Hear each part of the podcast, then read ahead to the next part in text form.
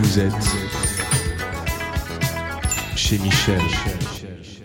Tsugi, il est l'heure de finir la semaine sur une bonne note, il est l'heure de chez Michel.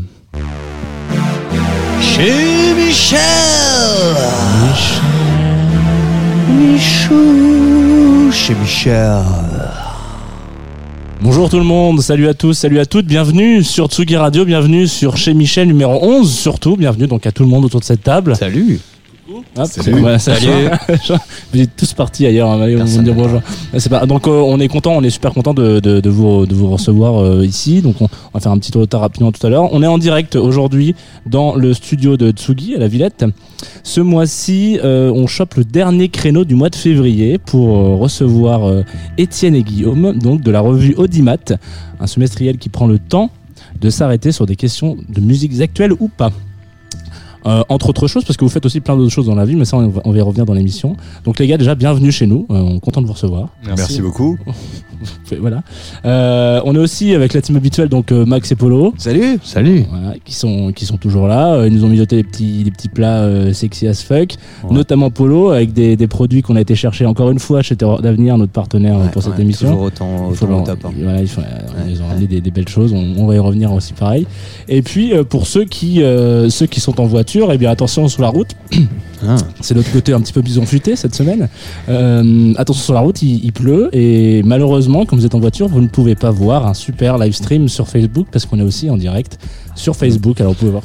Coucou. Coucou. Coucou, Et vous n'avez pas le droit de boire papa. comme nous non plus aussi. Vous n'avez pas le droit de boire comme nous. Enfin, si vous buvez en voiture, c'est euh, c'est dangereux. Voilà. Très Je dangereux. crois que c'est surtout très dangereux. Enfin, c'est- technique quand même de boire en roulant. Euh, je propose qu'on qu'on se fasse une petite mise en place. Qu'est-ce que t'en penses, euh, Max? Eh bien, écoute, c'est parti. Mise en place. La mise.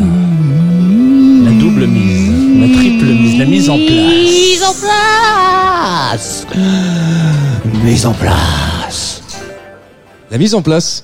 Absolument. Qu'est-ce qu'on a, Max, sur la mise en Bah, place beaucoup de choses croustillantes, euh, Ah. comme à notre habitude aujourd'hui. On va avoir euh, des petits plats que nous a préparé Polo. C'est Polo qui était responsable aujourd'hui euh, des plats. C'est vrai. On va avoir des petites noix de Saint-Jacques avec du ponzu maison. Alors ça, c'est, on en parlera. du radis noir, du céleri. On aura aussi une marinière de coque préparée avec du fenouil et du mirin. Mirine. Myrine. Ah, pardonnez-moi. et un petit peu de cébette, euh, différentes petites aromates. Mhm. Euh, après, bon, bah, il y aura pas mal de, il y aura pas mal à boire. C'est, Ouais, il y a du pinard.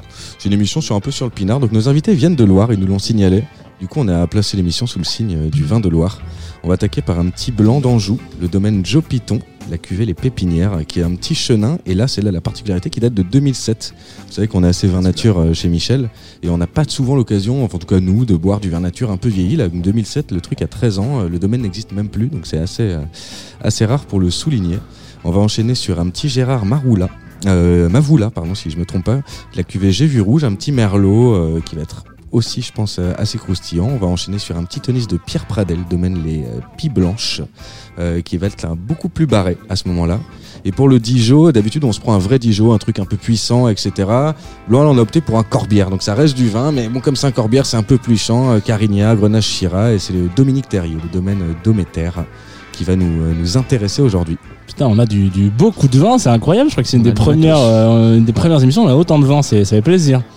Bah, c'est pour nos amis d'Audimat. euh, On Voilà, savait très bien que c'était voilà, des, des c'est- férus. Ça, c'est un grand plaisir. On Bah, écoutez, Ça fait euh, très ma foi, plaisir, effectivement. on passe à l'apéro On passe à l'apéro, ouais, c'est parti. Apéro. C'est l'heure de l'apéro, c'est l'heure de l'apéro, c'est l'heure de l'apéro, c'est l'heure de l'apéro, oh oh oh, c'est l'heure de l'apéro. L'apéro Bon, alors euh, là, tu nous as un peu mis l'eau à la bouche avec ton, ton, ton vin, euh, Max, mais je pense qu'il est avant de, de boire quoi que ce soit, même si on peut quand même, peut-être que Polo peut se lancer dans une, une ouverture de bouteille. Clairement, j'allais parce chercher. c'est le seul à avoir un micro qui peut se déplacer.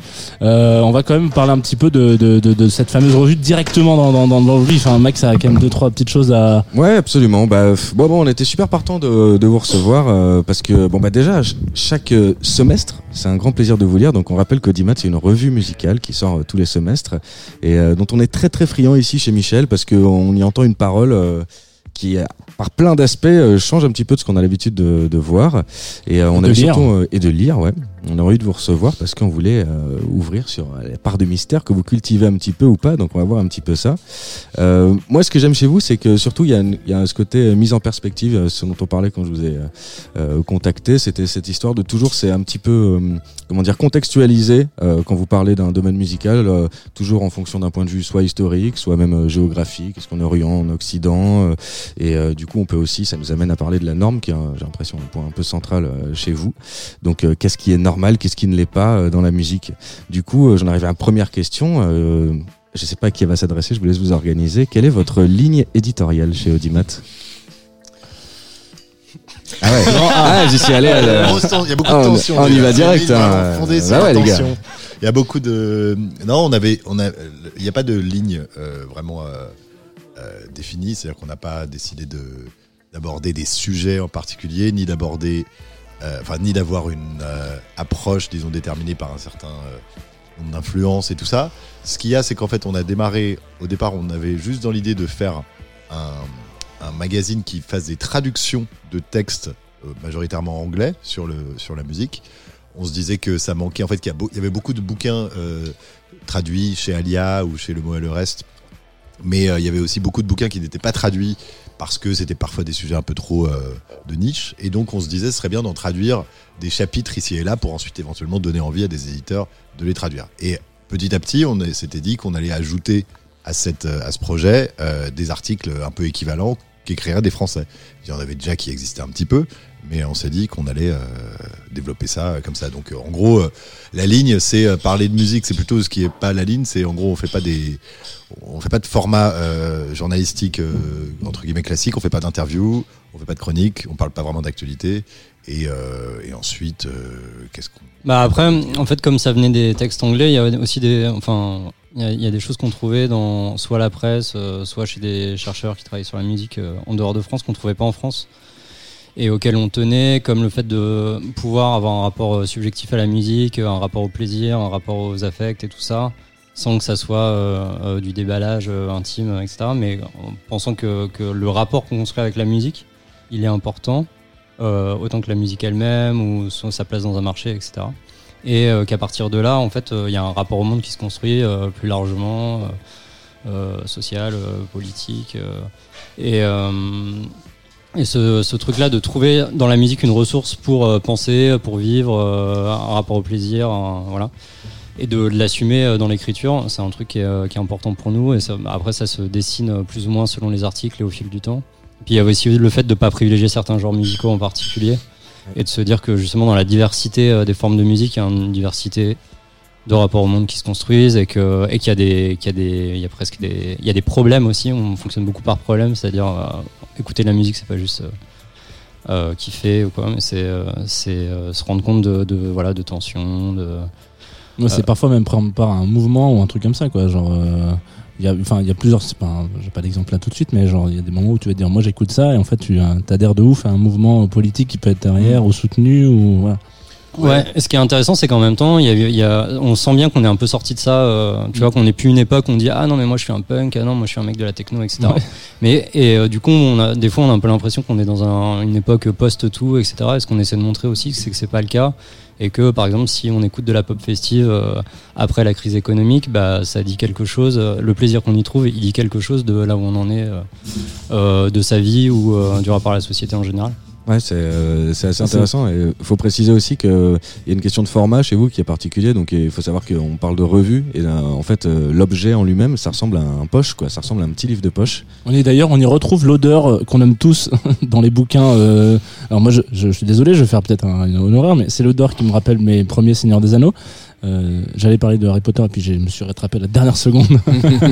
Euh, mais eh ben, pour le coup, euh, vraiment, je l'ai ouvert, je me suis dit, ah mon dieu, je suis dans la Ouais. comté. Enfin, je suis pas dans la comté, la vraie, mais euh, Ouais, il y, a- il y a le format de l'objet et il y a aussi plus. le format Plus des produit. articles. Il y, a, il y a une temporalité chez vous qui est une temporalité longue. J'imagine que c'est volontaire. Bah, sur le ouais sur l'objet en tout cas c'est vrai que c'était euh, dès le début euh, il y avait un peu l'idée de se dire que on- que les textes ils pouvaient servir comme ça de de de la même manière de petites ressources avec lesquelles on construit une relation euh, qui nous accompagne donc on peut un peu porter avec soi et tout et c'était un peu inspiré par les par des, des éditeurs comme euh, Maspero qui faisaient des petits bouquins de théorie politique euh, qui Mhm. circulaient vachement euh, dans les années 60 et qui se vendaient euh, enfin qui étaient pas faits pour être des bouquins que tu foutais dans ta bibliothèque, etc. Mais des bouquins que tu traînais, que tu filais à tes potes Mm. et avec lesquels tu réfléchissais. Et en fonction de ce que tu avais lu la semaine dernière, tu allais faire autre chose le- la semaine suivante. Et voilà, c'est un, c'est un peu cette ligne-là. Et puis aussi, effectivement, sur le format, toujours l'objet. euh, Ouais, le côté pop, c'est-à-dire euh, l'idée qu'il y ait cette série et que, que je sais pas, c'est comme un,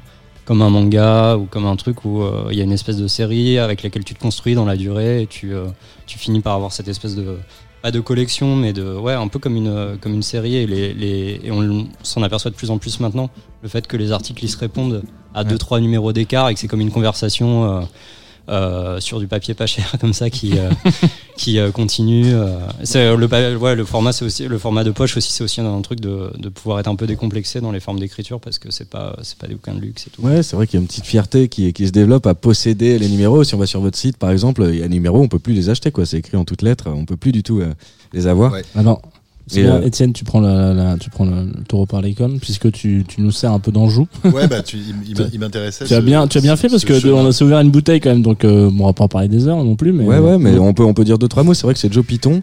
Et euh, en fait, c'est le type euh, qui fait Gros Lolo, qui est assez connu dans le vin nat, euh, le domaine Gros Lolo. Et donc là, c'est sais son premier domaine euh, qui, est, qui est assez cool. Donc en fait, c'est c'est un- incroyable. C'est un mono, monocépa, c'est un chenin, donc c'est euh, à la droiture du chenin qu'on a.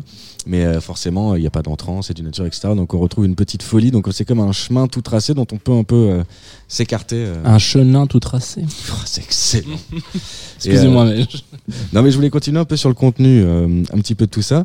Euh, je trouve que ce qui, ce qui est un caractéristique chez vous, c'est que donc euh, du coup, ça aborde beaucoup des choses, euh, bon, disons politiques, euh, au sens très très large, quoi. Euh, voilà. Et euh, souvent, quand on va parler de politique, surtout euh, dans l'art en général, dans la musique, il peut rapidement y avoir la morale qui va arriver euh, Mhm. très très vite. Ou euh, en tout cas, euh, le cas échéant, au moins euh, un enthousiasme ou pas quant, à, quant, au- quant aux conclusions de tout ça, quoi. Et euh, je trouve que chez vous, ce qui est assez, en tout cas moi, c'est comme une bouffée d'air frais quand je vous lis, c'est que je suis pas comme ça assailli par une morale. Alors que pourtant politiquement, on sent quand même que vous avez des, des engagements, quoi, qui sont quand même là. Après, on détaillera ça tout à l'heure. Et par exemple, j'ai deux trois articles en tête. Vous avez des articles sur l'autotune, ou j'en ai lu un dernièrement sur le, le top 40, la démocratie du top 40. Ouais. Euh, ça, ça m'a vachement passionné parce que ça commence, donc ça parle du top 40, du coup, ça aborde la question du format. La question du format, c'est pas la petite question. euh, Format radio, ouais. Ouais, absolument. Et c'est pas la petite question dans la musique. euh, du côté, Clairement, en tout cas, des artistes, le format, c'est des choses qui peuvent poser problème. Et euh, évidemment, il faut rentrer dans certains formats pour être radiodiffusable, pour être playlistable, etc. C'est ce genre de truc. Donc l'article commence comme ça à décrire un peu tout le processus du format où euh, tout de suite on se dit bon bah c'est euh, ça a l'air d'être vachement limitant quoi pour un- pour un artiste. Et là, je trouve que c'est là que justement Audimat s'exprime, c'est que l'auteur en l'occurrence c'était Weisberg si je me trompe pas, c'est ça Eric Weisberg ou- ouais. Weisbar. Weisbar, pardon, Mm. excusez-moi. Ouais. Euh, il, il nous raconte que justement, il y voit lui une impulsion créative. En fait, euh, au format qui sont imposés aux artistes, qui paraît déjà imposer quelque chose à un artiste, c'est un truc déjà, c'est un, un gros mot quoi, euh, globalement euh, dans le monde qui nous entoure. Et en fait, lui, il y voit euh, finalement le, le début d'une création de quelque chose et qui euh, justement, et je termine là-dessus et je vous laisse réagir après, euh, ça a transformé aussi le monde du studio. Ça, ça m'a aussi vachement passionné parce que le studio jusqu'à maintenant c'était un outil pour enregistrer uniquement, quoi, pour prendre acte de ce qui s'était fait artistiquement. Et grâce à l'imposition des formats, peut-être l'apparition même de la pop, vous nous direz si vous êtes d'accord avec ça. Du coup, le studio c'est devenu un instrument artistique à part entière.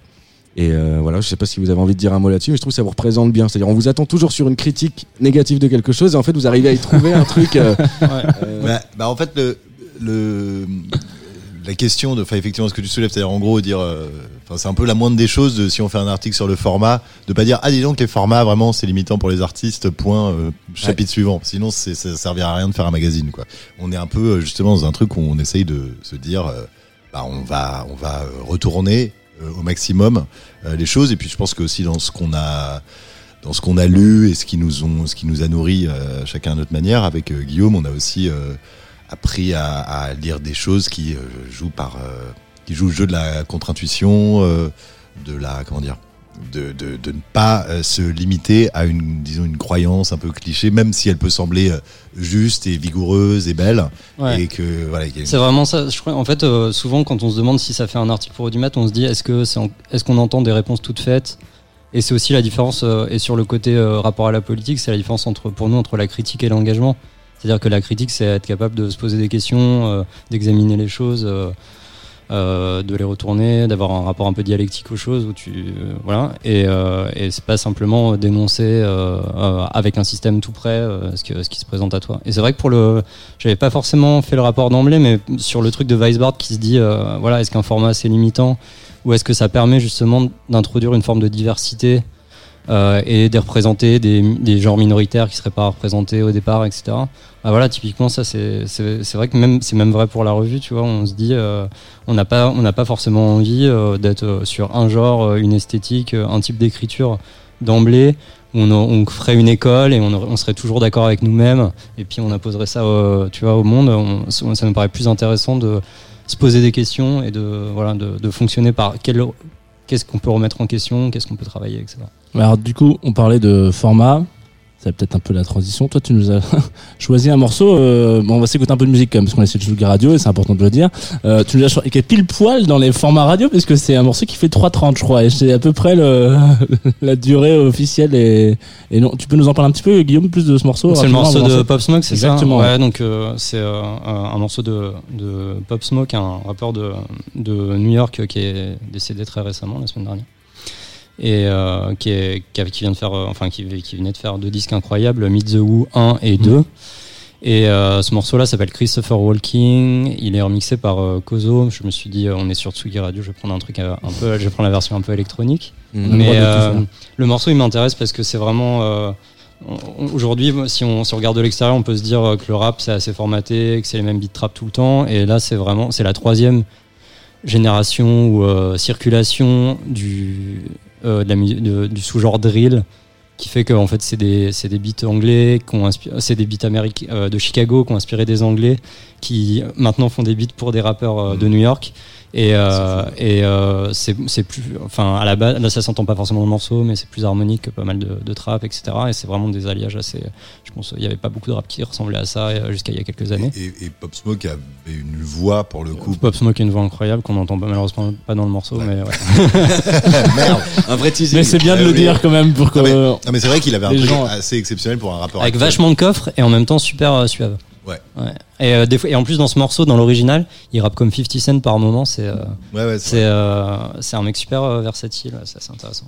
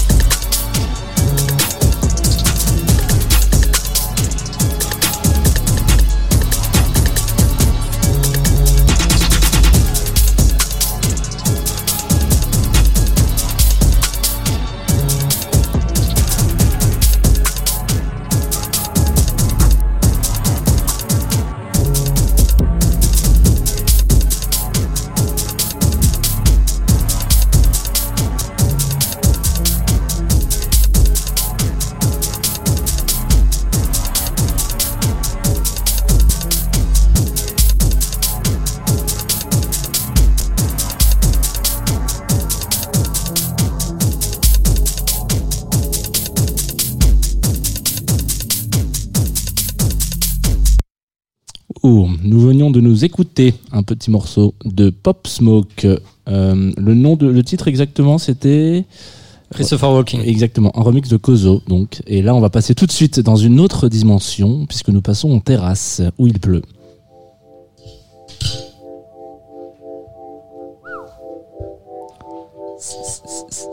Il n'y a pas le cigale, mais nous sommes en terrasse. Car nous sommes en février.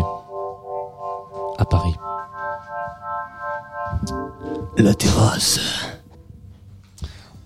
Alors euh, en terrasse, écoute, on- le temps qu'on le temps qu'on s'assoit, il y a un mec qui est arrivé avec quatre assiettes. Ouais, et une grosse voix de en terrasse. Ouais, ça marchait bien. ouais, c'était pas mal, ouais. Euh, bah oui, bah, donc le- je vous ai ramené ce petit euh, tartare de noix de Saint-Jacques, euh, qui euh, donc euh, bah, tartare euh, qui est euh, dans un qui a cuit dans un petit euh, sauce ponzu que euh, j'ai faite. euh, Tu peux rappeler ce que c'est que le ponzu? Bah, c'est donc là, en l'occurrence c'est des agrumes et du soja.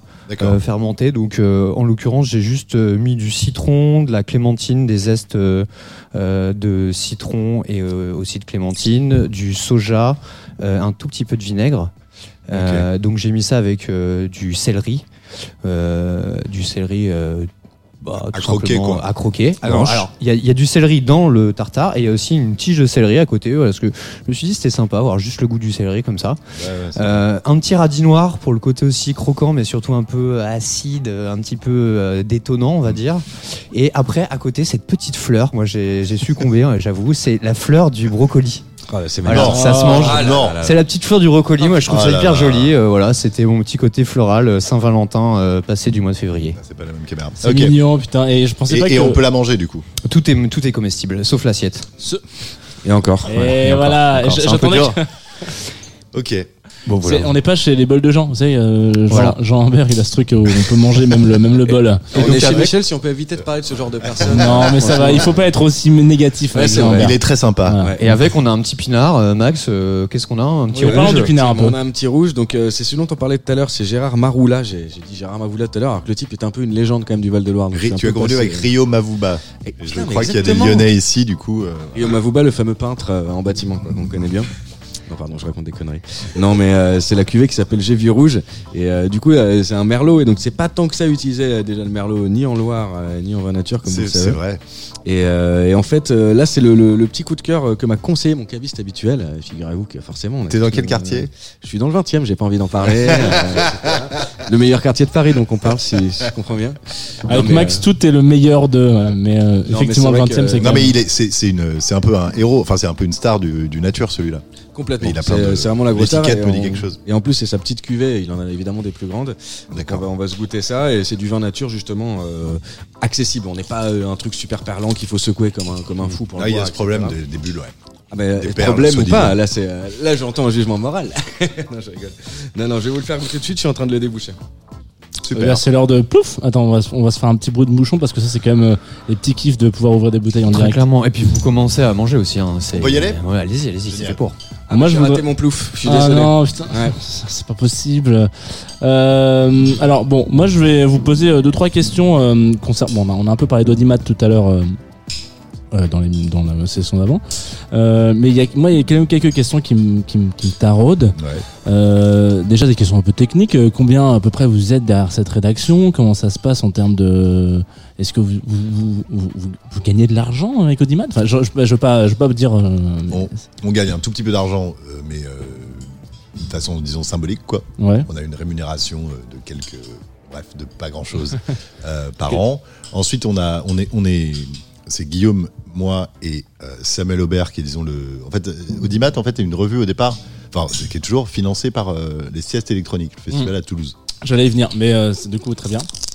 Du coup, Oh. ouais, c'était, C'est très bien, non, mais c'est très très bien. Euh, un croquant, bien un chez croquant Michel, gourmand euh, où ça croque, euh, voilà. Et, et du coup, en gros, euh, le- c'est c'est le, le- notre, la, la- la- la- la fabrication de la revue est financée par les siestes électroniques. Ensuite, ils interviennent pas euh, sur la ligne éditoriale, etc.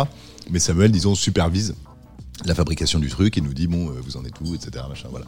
Euh, et, ensuite, donc, on est, c'est, Guillaume et moi qui sommes, qui décidons de la, de la, de- des articles qu'on fait. Euh, enfin, ces derniers, depuis un an, en fait, j'y suis un peu moins, puisque je m'occupe aussi de musique journal, dont, dont Ouais. on parlera peut-être après.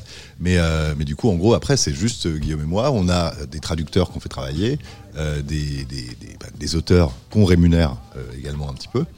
Euh, et puis, on a, on a les, les relecteurs. Il y a des relecteurs, euh, Oui, correcteurs, ouais. Mais en fait, euh, disons que le, la, le- voilà, le base de la revue, c'est Sam, directeur de publication, Étienne et mon rédac chef, et après, on travaille avec des gens. enfin, C'est pas une équipe, quoi.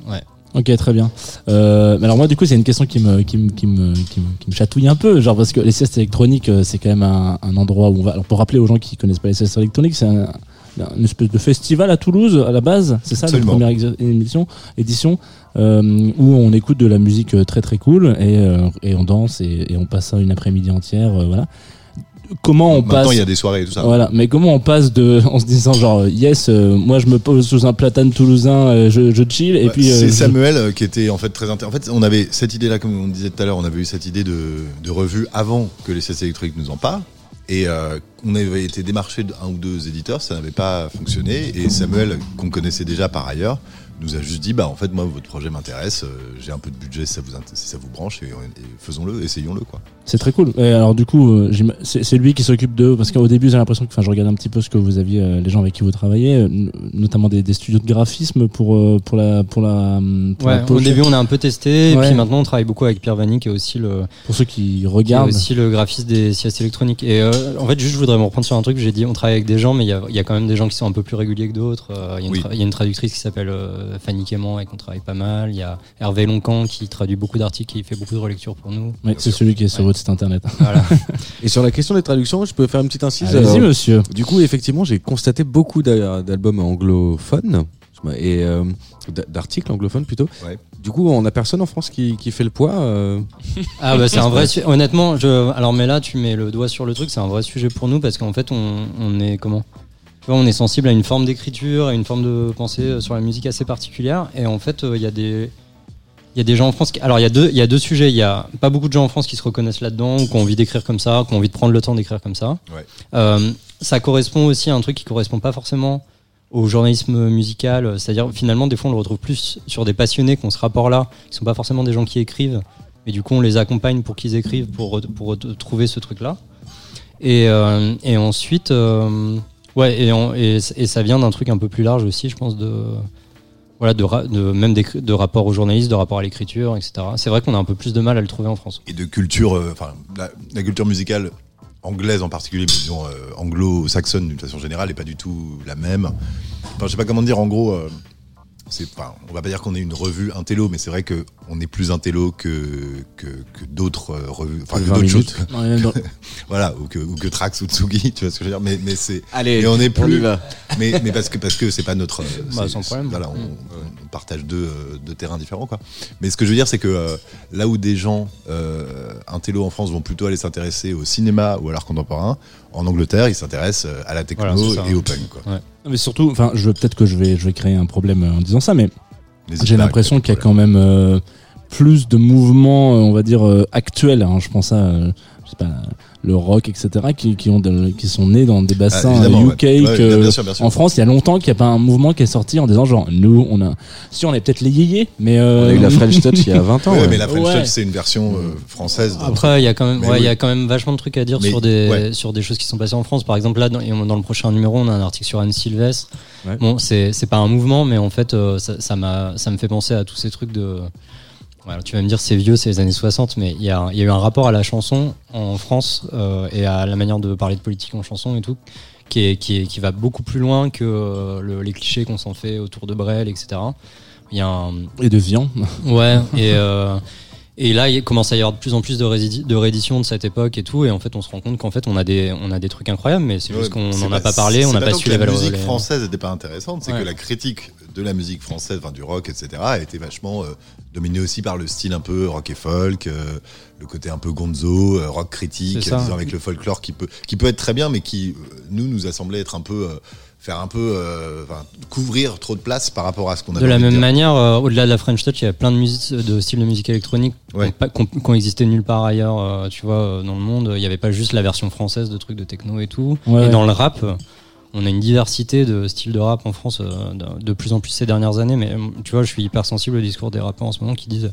En fait, j'en ai un peu rien à foutre de ce qui se passe aux États-Unis en ce moment parce que nous, on fait des trucs qui, est- qui Ouais. sont complètement différents. On C'est fait pas du gangsta rap à la française, on Ouais, fait euh, clairement. du rap français. Ça, c'est indéniable. On pourrait aussi parler du jazz aussi.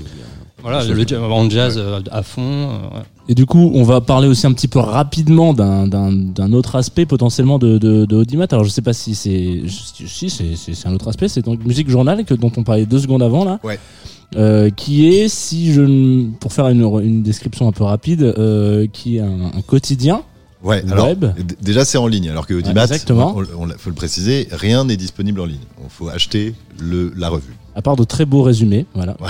non mais pour le coup, c'est c'est- c'est assez rare pour être signalé, mais sur votre site internet, on peut trouver des putains de résumés de tout ce que vous avez écrit. Bah, c'est les, c'est les intros des Ouais, textes. c'est les mais- chapeaux, ouais, c'est les chapeaux. ouais. Mais on s'applique quoi. Non, mais c'est bien parce que ça, ça- ça n'existe pas. Enfin, maintenant, quand tu vas quelque part, tu trouves. C'est euh, vrai. Mais, euh, mais donc en gros, euh, c'est un projet qui, enfin euh, Guillaume euh, y participe, mais c'est, plutôt moi qui m'en occupe. Moi en fait, j'avais, ça faisait pas mal d'années que je, il y avait beaucoup de disques que je découvrais un peu dans tous les genres, etc.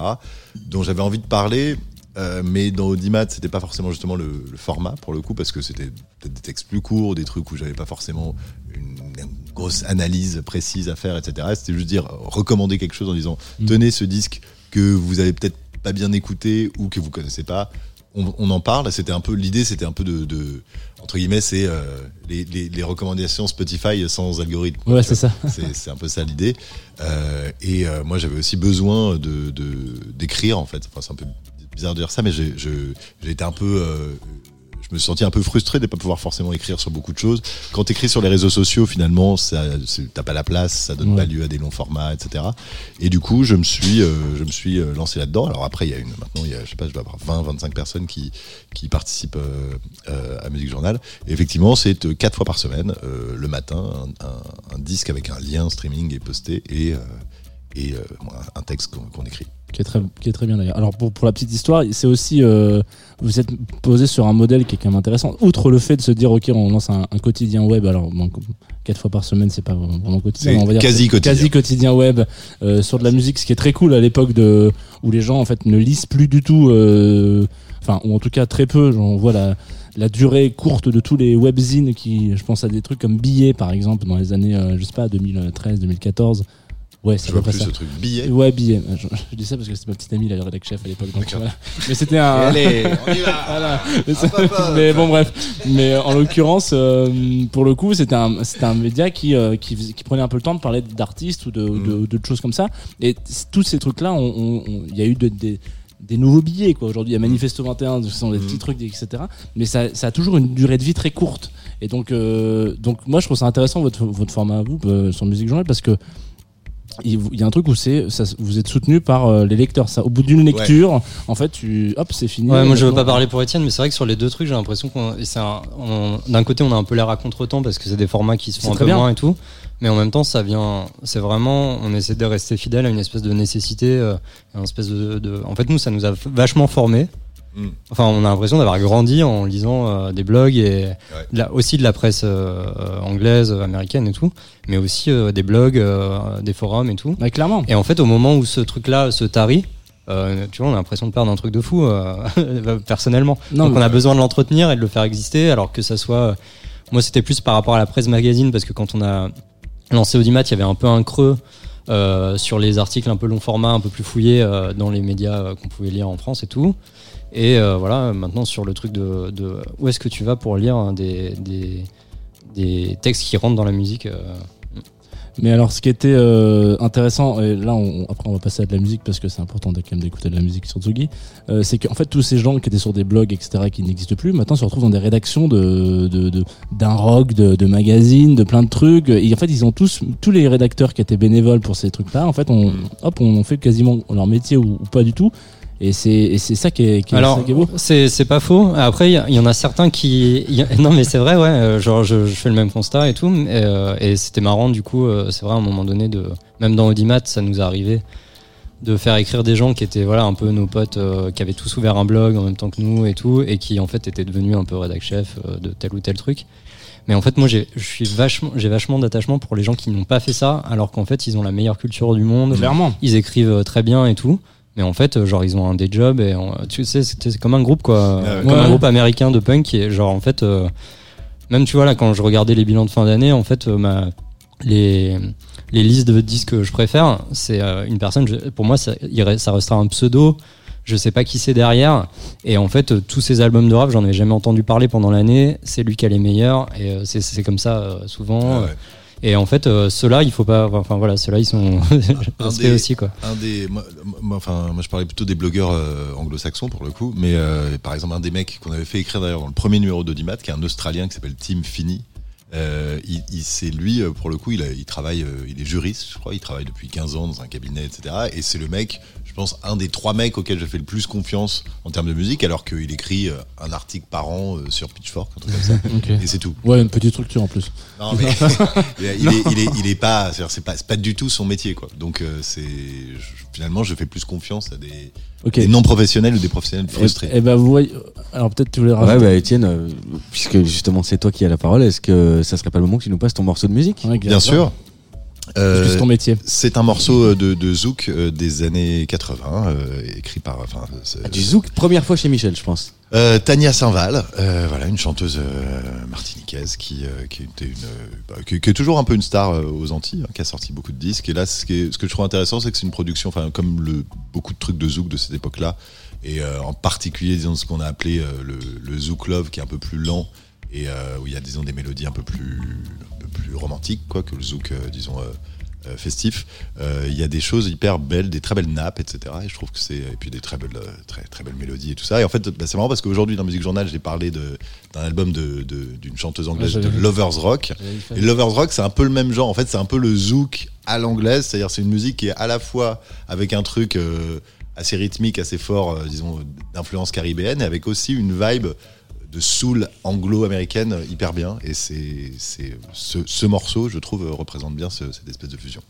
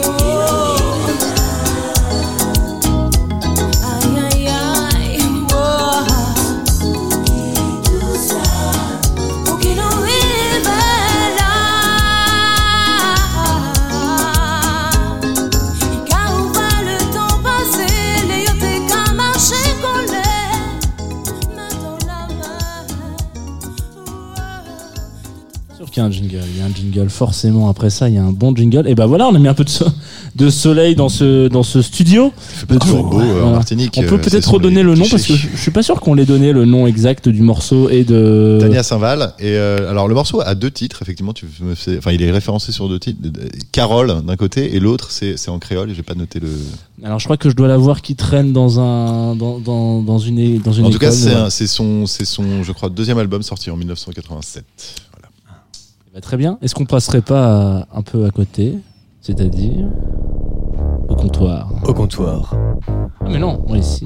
Jean-Michel Comptoir. Vous êtes bien chez Michel au comptoir. Chez Tsugi Radio. En direct avec Antoine. Directeur d'antenne. Au comptoir chez Michel. C'est super tendu le comptoir. Ouais. Ah, le comptoir est particulier. On va mettre tout de suite l'atmosphère un peu en bas. On est, vous, vous nous rejoignez bien évidemment au comptoir, à- accoudés comme ça sur ce comptoir de chaîne, euh, sur Tsugi Radio, bien sûr. Il nous reste En encore direct. euh, en direct. Il nous reste encore euh, une petite, euh, une petite quinzaine, Quinzaine de vingtaine de minutes, voilà, euh, pour parler ensemble. Et on reçoit euh, ce mois-ci, pour la onzième, Étienne et Guillaume de la revue Audimat. Et donc euh, vous avez loupé donc une partie de l'émission. C'est pas bien, Et mais c'est disponible encore en C'est podcast. rediffusé. Oui, c'est podcastable. Et euh, là, pendant qu'on parle, on a l'air super naturel. Tout a l'air de se passer pour le meilleur des mondes. Mais en fait, pas du tout. Parce que Paul nous apporte encore des plats complètement incroyables. On n'a pas du tout parlé des plats dont on a parlé tout à l'heure, mais c'était c'était très... De la merde. Non, moi je trouve ça très très bon. Alors là, on est sur une marinière de coque, euh, donc euh, petite. Euh, on fait suer un petit peu des, des, des oignons, un peu d'ail, euh, dans de l'huile d'olive. Hop, enfin c'est pas toujours dans l'huile d'olive, mais voilà. Et euh, on balance les coques, du vin blanc. Ça s'ouvre, c'est magnifique. On récupère un peu le jus, on met quelques. Alors là, là, j'ai mis plein de petites herbes parce que ça me faisait kiffer. De la petite cébette. Après on a le fenouil à côté euh, qui est mariné dans du myrrhine. Euh, et on a aussi juste du fenouil. En fait j'avais envie de continuer sur le, le trip euh, du, du produit brut. Du fenouil. Donc il y avait le céleri tout à l'heure brut. Bah là il y a aussi du fenouil brut, voilà. euh, avec un petit poivre aussi très sympa. Donc j'ai, je me souviens plus du tout du quoi, nom, mais il est Ah, assez, il est assez spécial. C'est un poivre de. De Tinghao. Ouais, de. Non, c'est raciste. Non, honnêtement, je me souviens plus. Euh, Non, mais je vais un- te dire, je sens. ah, on a un Non, je spécialiste. vois Je sais reconnaître un poivre à 15 km. C'est pas un poivre en plus, c'est une baie d'ailleurs. Je, j'ai dit n'importe quoi. Attention, le Mais poivre. euh, Généralement, on dit il y a- il y a- poivre, il y a en fait, c'est une ouais, baie. c'est euh, une en baie, l'occurrence. d'accord. 80% des cas, c'est c'est notamment le. Nous, on a, on a un Non, mais ils sont poivre. très bons. Ils sont très bons ce poivre. Je me Oui, souviens très, très d'une- bon. d'une émission qui était la deuxième de chez Michel, où Oui. pour, pour C'est ceux qui goûtu. nous écoutent et qui, qui sont quand même des aficionados, la deuxième de chez Michel avec Antonin Gérard, Je te vois venir. qui nous faisait goûter ce poivre verveine, poivre et qui en verveine. fait n'est pas un poivre verveine, qui s'appelle la baie de Gamao. Voilà. Ouais, De toute façon, Et là, vous avez comme le cherché poivre pendant de, des années. de hein. Chichouan, c'est pareil. Ça, c'est, c'est- en C'est fait, très c'est bon. des baies. Tout ça, c'est des baies. Ça va très bien C'est ensemble. hyper bon. hein. Bon, bah, écoutez les gars, euh, commencez à manger un petit peu. Pendant ce temps-là, on va s'ouvrir encore. un- bah, je me suis dit qu'on allait s'ouvrir un pinard. Je me suis dit qu'on n'avait pas trop eu pour l'instant. Ouais. Euh, Vu qu'on n'a pas bu depuis le début de l'émission. euh, ouais, on essaye d'éviter chez Michel, c'est important. Euh, Jean, tu voulais faire un rappel par rapport, à, par rapport à tout ça? Par rapport au, au vin, Par rapport au fait de boire de l'alcool, t'as Ah oui, quelque chose à dire oula, je crois. non, non. alors il faut pas boire de l'alcool euh, la bouche pleine. Mais alors il faut normalement on le chante. La vie d'alcool c'est le ministère de la Culture qui vous parle. Ne buvez pas trop d'alcool. Ne buvez surtout pas trop d'alcool, sinon vous risquez d'avoir le coronavirus. Et mourir aussi en voiture. Ne Peut buvez pas trop euh, d'alcool. C'est interdit. L'abus d'alcool est dangereux pour la santé. Attention, il ne faut pas trop boire d'alcool. Mais malgré euh, cet abus d'alcool dangereux, on va quand même se taper un petit tonis, euh, j'ai envie de dire, de Pierre Pradel. Et donc euh, à ce moment-là, là, ça, je vous cache pas que c'est un des, des- des choses qui m'intriguent le plus ce soir. Je l'ai jamais goûté moi personnellement. D'accord. Et euh, il paraît que ce type est quand même un petit peu zinzin, mais euh, dans le milieu vers nature, c'est assez euh, positivement euh, vu d'être un peu zinzin. Donc le petit tonis, c'est un cépage. Surtout par ton caviste. hein. Ouais, ouais, ouais. Bah, Parce qu'il travaille bien. Moi, j'entends toujours les gens du dire Ah non, mais lui, il travaille bien. Ouais, il travaille très bien. Oui, bah, je préfère. Il y en a qui travaillent un peu moins bien. C'est Ce goût du travail hallucinant dans le. Je veux dire, c'est la dernière profession il y a une valorisation du travail. on revient à la morale, quoi. Il travaille bien ou il travaille mal, quoi. Ils sont zinzin, mais ils travaillent hyper bien, ce qui est bizarre. C'est- suspect, je trouve. Non, mais je tiens, j'en profite pour dire que je vais souvent chez Philippe au lieu du vin. euh, ben, là, Bien sûr. un À Pantin, peu- je le connais. Non, Non, c'est dans le pas lui. 20 e à Père Oui, mais il y en a un à Pantin. Oui, il effectivement Bon, une succursale. Il est prof de vrai, tennis d'accord. Et dit ça, qu'on n'était pas une émission parisienne. C'est ce Si que j'allais- arrêter. En fait, il y a plein de gens qui viennent de Marseille et de partout Merci. qui écoutent cette Bah, émission. y a des cavistes à des Marseille, centaines de milliers de personnes et qui en ont rien à foutre du caviste de Pantin ou de, du 20 e Il y a peut-être euh, il y a peut-être un, caviste qui s'appelle Philippe à Marseille, donc ça marche aussi. Hein. Non, mais merci de le préciser, Paul. C'est vrai qu'on est, on Pragmatique. essaie d'être moins parisiano-centré. D'ailleurs, euh, comme tu la ramènes, tu voudrais pas ouvrir le Pierre Pradel, s'il te plaît, Polo? J'arrive. C'est Alors, les hyper gars. bon. hein. Honnêtement, là, c'est hyper bon avec le poivre et tout. euh. Super. Euh, nous, on avait prévu pendant cette rubrique de parler de musique actuelle. Que vous ne faites pas forcément, c'est ce qu'on disait tout à l'heure avant l'émission. Ouais, t'es aussi Euh. le dernier à dire musique actuelle. Non, non, non, je le dis aussi, moi. Alors, moi, je, je- je, je l'ai dit, alors, moi, je le dis aussi. Alors attention, je suis un militant de cette appellation. Et dans le dossier de la SACEM aussi, on met musique actuelle. Généralement. Est-ce que tu veux développer ta critique Je t'écoute. Non, c'est tout, je... non, c'est- c'est- c'était tout. C'est juste euh, comme ça. C'est juste pour te Ok, casser la gueule. Est-ce qu'on parle euh, de la musique d'aujourd'hui? Est-ce qu'on parle de euh, qu'est-ce qui se passe maintenant? Euh, Qu'est-ce qui vous intéresse en ce moment? Est-ce que vous avez un avis sur la musique d'aujourd'hui générale ou est-ce que vous préférez euh, retenir votre parole sur ce sujet-là? Ouais, Déjà, on la retient pas complètement. On parle quand même un peu de. Bah, là, j'ai j'ai la couverture numéro 11 sous les yeux. Il y a un long article sur l'autotune de Simon Reynolds. Donc, c'est quand même un truc. euh, même s'il raconte l'histoire de l'autotune, c'est. Qui a commencé par Cher, je profite Ouais. euh, pour le préciser. Qui est Ouais. pas quand même la plus récente des Non, chanteuses. mais- un- mais c'est quand même aujourd'hui l'autotune est l'outil 20 ans, principal du rap, etc. Donc c'est quand même un truc. Bon, après, effectivement, la raison pour laquelle on parle pas forcément d'actualité, c'est d'une part parce que c'est quand même vachement, euh, pour le coup, les, la presse française ou anglo-saxonne s'en occupe euh, plutôt bien. C'est traité. Donc on n'a pas forcément envie de, de s'y plonger. Et ensuite, bon, je vais faire un peu une, euh, formule euh, catchy comme ça, mais en fait, en s'intéressant au, au passé, et en s'intéressant, c'est même pas une question de passé présent, mais disons aux voies parallèles, on comprend mieux la voie principale en fait. Donc en fait, je pense que en allant euh, s'intéresser, j'en sais rien, pour parler de- de- d'un article que j'ai pu écrire sur la sur la house filtrée, je pense qu'en comprenant, en m'intéressant à ce qui m'a déclenché, enfin à ce qui a déclenché en moi ma passion pour euh, pour la house, la dance music, etc. C'est des choses qui m'amènent à comprendre aujourd'hui ma réaction et la, compré- ma, la- ma compréhension euh, de la house actuelle et de la dance music Ouais, actuelle. ouais, à- enfin, je, à fond dans ce truc-là, c'est-à-dire, pour nous, s'il y a une actualité de la musique, euh, du coup, c'est, enfin, il y a, il y a presque un problème avec ce rapport de se dire, il y a la musique du présent, et puis après, c'est, euh, enfin, le, le fait qu'il y a un énorme marché de la réédition, et puis qu'après, il, il faille absolument connaître le morceau de la semaine dernière. Ouais. Tu vois, typiquement, ça c'est, en fait, on trouve que c'est pas un rapport à la musique, euh, c'est un rapport à la musique déjà hyper particulier. On voit pas pourquoi on devrait avoir ce double filtre de juste la mode et le, la pa- patrimonialisation. Donc Mm. en fait, tout ce qu'on fait, c'est un espèce de, c'est montrer euh, le présent dans le passé et l'histoire dans le présent. Enfin, de, Oui, de, euh, de, de- voilà, de mélanger un peu tout Et puis ça. il y a un exemple qui est complètement dans ce qu'on dit, genre dans le dernier Audimat, donc euh, vous pouvez encore vous procurer euh, sur euh, sur votre site internet, je pense. Revue- Euh, tiret revue- audimat.fr. euh, Exactement. Vous allez checker ça. Vous avez, il y a plein de revendeurs partout en France. C'est assez génial, et même en Belgique, et même en Suisse. Donc euh, tous les gens qui parlent français. Québec. Québec, etc. Bon, il y a un article qui s'appelle L'âge de platine du rap new-yorkais. Voilà. Voilà. Et ben ça, on pourrait prendre ça comme une espèce de, de- de fondement et de réponse à une question d'un double article qui est sorti sur Tsugi dernièrement qui s'appelle Comment en est-on arrivé là? Qui parle de le, la, le fait qu'aujourd'hui le rap et le hip-hop de manière générale Sont la pop, euh, d'aujourd'hui, exactement Ouais. sont l'omniprésence ça, sur tous les réseaux. Et donc Ça, en fait c'est c'est un truc genre euh, ouais bah, j'ai une question et bah tiens je vais me documenter dans un Ouais, le truc de généalogie, c'est important. Et l'autre truc, c'est que, euh, en fait, on essaie d'en parler de, de ce qui est, ce qui est un peu plus récent, mais on aime bien le léger contretemps, c'est-à-dire deux trois années en retard, on commence à savoir ce qui s'est passé.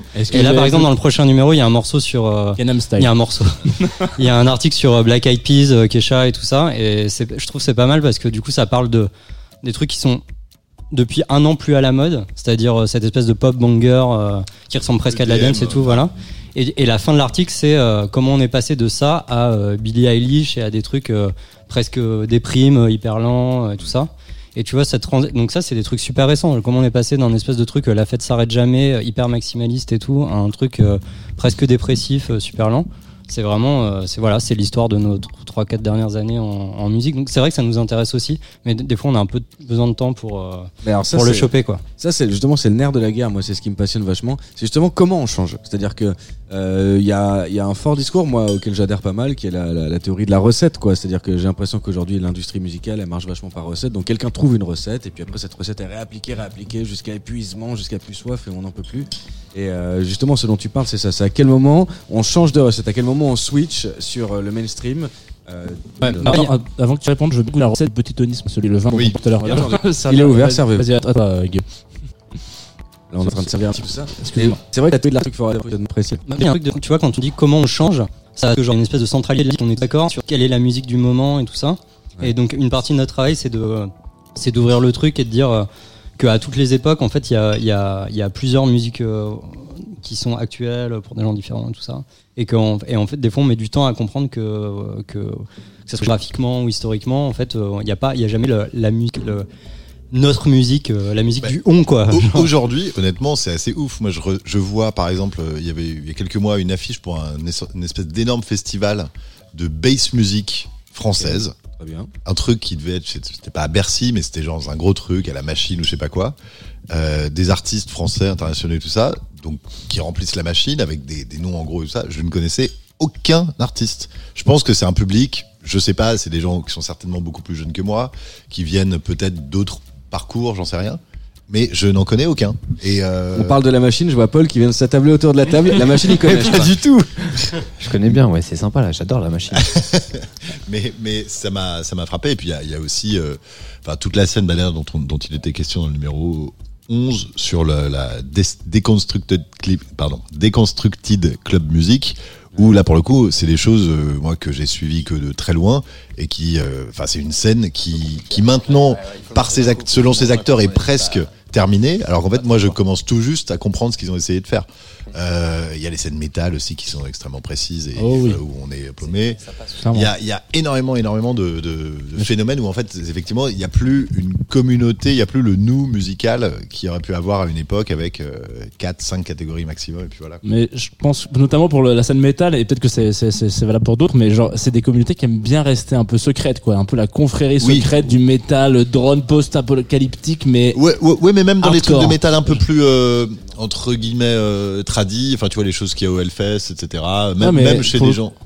Pour le coup, le Hellfest, euh, je trouve qu'ils sont extrêmement ouverts Ouais, ils sur sont les, très larges, les- ouais. les très très grandes les, les- les niches et les nouveautés incroyables. ouais, bien de sûr. c'est ça qui est un- la- Bien sûr. pour moi c'est un des un des meilleurs festivals du monde euh, dans le sens où euh, où en fait euh, ils arrivent à, à avoir une tête d'affiche genre euh, System of a Down qui est en tête d'affiche cette année et puis un espèce de truc complètement niche mais genre Ouais, c'est le truc des formats réappliqués au festival. ouais, hein, c'est- c'est- c'est- Mais, par c'est exemple, là, il y avait, il y avait un, un de nos, un de nos contrib- enfin, un, des contrib- un des contributeurs de Music Journal qui s'appelle Rod, qui a écrit un article sur Issues, qui est un groupe, par exemple, qui mélange, c'est une sorte de mélange de Justin Timberlake et de metalcore. C'est un truc que je n'aurais jamais pu imaginer, dont j'aurais jamais pu imaginer l'existence, en fait, quoi. Et, euh, bah voilà, le monde est, est ainsi fait, il est, il est, il est confus et bordélique et, et assez nul par moment, mais il permet ce genre de cadeau. Qu'est-ce qui est confus et bordélique? C'est un petit peu peut-être le déroulé de cette émission aussi. hein. Non. Non, bah, d'ailleurs, on va sauter le morceau qu'on avait prévu, Jean. Ah, voilà, voilà, c'est ça. Moi, les gars, au détriment de ce morceau qu'on voulait passer, Pas de problème. j'avais envie de parler des playlists. Parce que Ouais. c'est pas un petit sujet non plus. Et euh, je sais que c'est un point qui vous intéresse, en tout cas pas forcément les playlists, mais disons le streaming. C'est, euh, c'est plus là euh, le truc. On m'a donné un chiffre dernièrement, c'est que 95% de l'utilisation de Spotify et Deezer est euh, dédiée par playlist. C'est-à-dire Mm. qu'il y a que 5% des gens qui ne taperaient le nom d'un artiste ou le nom Ouais. d'un album.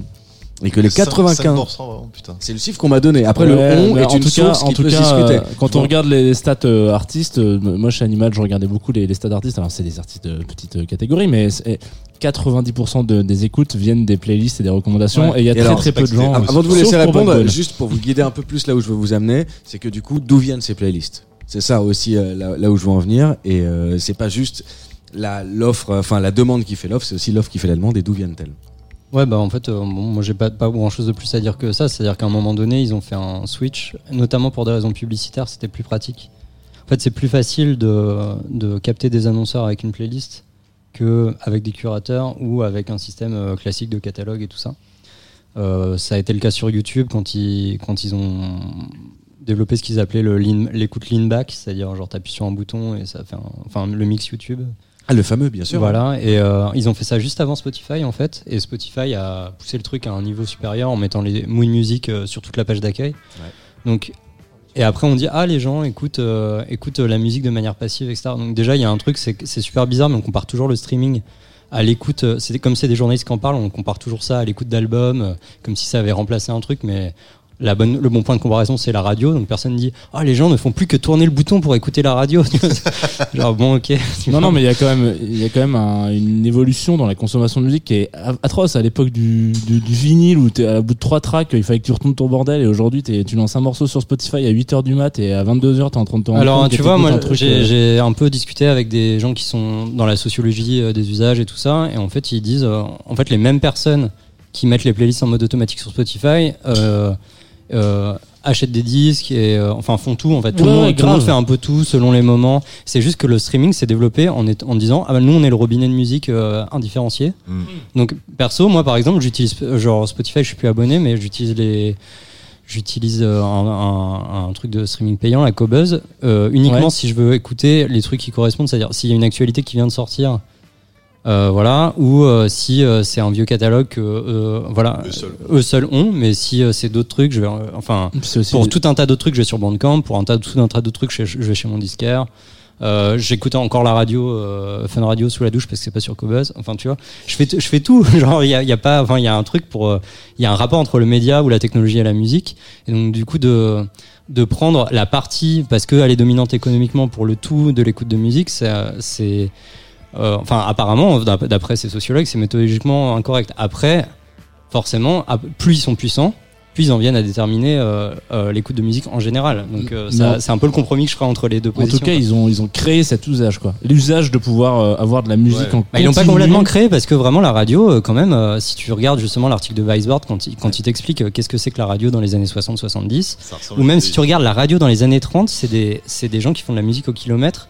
La radio, ça s'est créé par, ça a été créé par des marques qui, qui ont commandé de la musique à des orchestres pour pouvoir vendre leurs produits, tu vois. Donc en fait, c'est, comme un retour aux origines de la radio. Et est-ce que la, la personne, euh, l'humain là-dedans se dit genre en fait euh, là où la, la, la recommandation de musique se base se base un peu sur euh, sur sur tes goûts, tu vois, genre j'ai écouté trois morceaux de Tilacine et un euh, un Michel Delpech euh, ou non pas Michel Delpech, si Michel Delpech, voilà et puis voilà. Ça, Et en fait du coup j'ai euh, une recommandation qui est basée sur mes goûts, là où la, la radio tu vas te dire genre ah je retrouve mes goûts dans la sélection de ces artistes là, enfin de de, de, ces- de ces programmateurs là, donc en fait parfois tu peux être surpris, ce qui est une bonne chose. Mais genre en fait le truc est, fait différemment, tu vois genre Ouais, la- par contre, c'est clair que la- la- l'algorithmisation de la, Ouais, c'est ça. voilà, des c'est- playlists, c'est un truc ça important. Que, je disais qu'ils avaient créé un truc, c'est avec tout le côté d'algorithme et de on genre. est passé, on euh, ça, enfin, c'était pour ça aussi que c'était important de mettre l'article de Weisbord avec un article de Robin James dans le même numéro Ouais. qui parle de ça, qui dit en fait à un moment donné, on crée des formats radiophoniques en fonction d'une idée du grand public. Et maintenant, on crée des formats à partir de profils psychométriques des personnes. C'est-à-dire, on essaie de prendre plein de traces de ce que tu as fait et de se dire euh, mathématiquement, voilà à quoi tu corresponds. Et euh, voilà. Ce qui est marrant, le, le- ce, qui est, ce qui est bizarre, c'est que d'un côté, il y a un côté hyper, euh, hyper euh, totalitaire dans le truc. Et d'un autre côté, comme ça marche pas du tout, il y a un côté ludique. donc, donc, moi, je sais jamais si je dois, sur ce truc-là, si je dois faire mon connard relou à Norno ou si euh, je dois dire, euh, bah, en fait, euh, franchement, euh, le capitalisme, euh, c'est- maladroit, quoi. Enfin, Les gars, je vous propose qu'on continue cette discussion euh, au cours, antenne. Au cours au du cours Dijon. Dijon. Non, il nous Ouais. reste une dernière rubrique. Ah. Ouais, oui. Le Dijon. Le Dijon, le Dijon, le. Est-ce que c'est de l'alcool fort Non, c'est des cordières. Maître chanteur, le Dijon. Et on ouvre des bouteilles qu'on laisse comme ça à l'abandon, quoi. Non, on passe, non, non. on passe d'une bouteille à l'autre de façon complètement. euh, Notre invité a fait un très beau jingle. Exactement. Ah, On ouvre des bouteilles qu'on passe. euh, alors, d'habitude, on ne parle jamais des jingles, mais là, tu, tu, tu, as- Non, tu- mais j'aime pas qu'on parle de jingle. Ouais, on parle pas de jingle. J'aime pas, j'aime pas qu'on parle. la première règle Jingle, de, jingle, première jingle, règle de chez jingle, Michel, on jingle, parle pas jingle, des jingle. Les gars, il nous reste assez peu de temps. Allons à Il l'essentiel. nous reste 5 minutes. J'avais un dernier sujet que Antoine, on va déborder. J'aimerais vraiment qu'on l'aborde avant de partir parce que je sais que quand même ça compte. C'est quand même la politique euh, clairement chez, chez vous, chez Audimat. Et euh, là, justement, on en parlait un tout petit peu tout à l'heure. J'avais vraiment envie de parler de ça. C'est que je trouve qu'il y a un article qui vous représente vraiment. C'est cet article euh, de Marc Fischer. euh, qui vous représente bien. Et là, c'est juste pour euh, situer un petit peu les auditeurs de, de sentiments qu'on vit quand on lit Audimat. Et je trouve que cet article représente tout. C'est-à-dire que cet article commence, ça, va, ça s'appelle l'obsolescence des chansons intimes. Et pour moi, c'est exactement ça. Donc ça attaque sur une étude de l'impact du néolibéralisme. Il y a un petit passage chez Marx sur la sociologie, ça parle de non-conscientisation des processus de domination, et ça termine sur du féminisme. Et là, enfin ça termine pas, ça continue sur du féminisme. Et là, hop, irruption, écoutez-moi bien, de Destiny's Child et de TLC. Et là, il y a un truc, pour moi, ça représente exactement votre esprit. Et justement, Destiny's Child, non pas pour argumenter négativité, du néolibéralisme, etc. Mais justement pour prendre à revers un certain regard. Est-ce que, est-ce que vous pouvez développer un peu sur ce truc-là où à chaque fois vous vous positionnez comme vous- y a- y a- voilà, il y a des sujets psychosociaux, philo, etc. qui passent. On vous attend là, sur l'exemple que vous prenez, sur et bah, vous, vous nous retenez.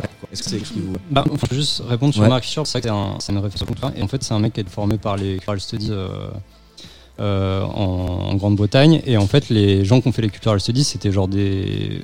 soit des fils d'ouvriers, soit des gens qui étaient super attachés à la culture. euh, des, fils d'immigrés jamaïcains et tout ça, qui étaient super attachés à la culture populaire. Et en fait, ils se retrouvaient à enseigner dans des écoles où euh, c'était pas forcément des gens qui avaient fait des études longues. Et ils étaient un peu à la marge comme ça, et du coup ils se servaient de la culture populaire pour faire passer euh, à la fois des idées politiques et à la fois les théories, tu vois, sociales. Donc pour voilà parler de Marx ou de Bourdieu ou de je sais pas Barthes et machin.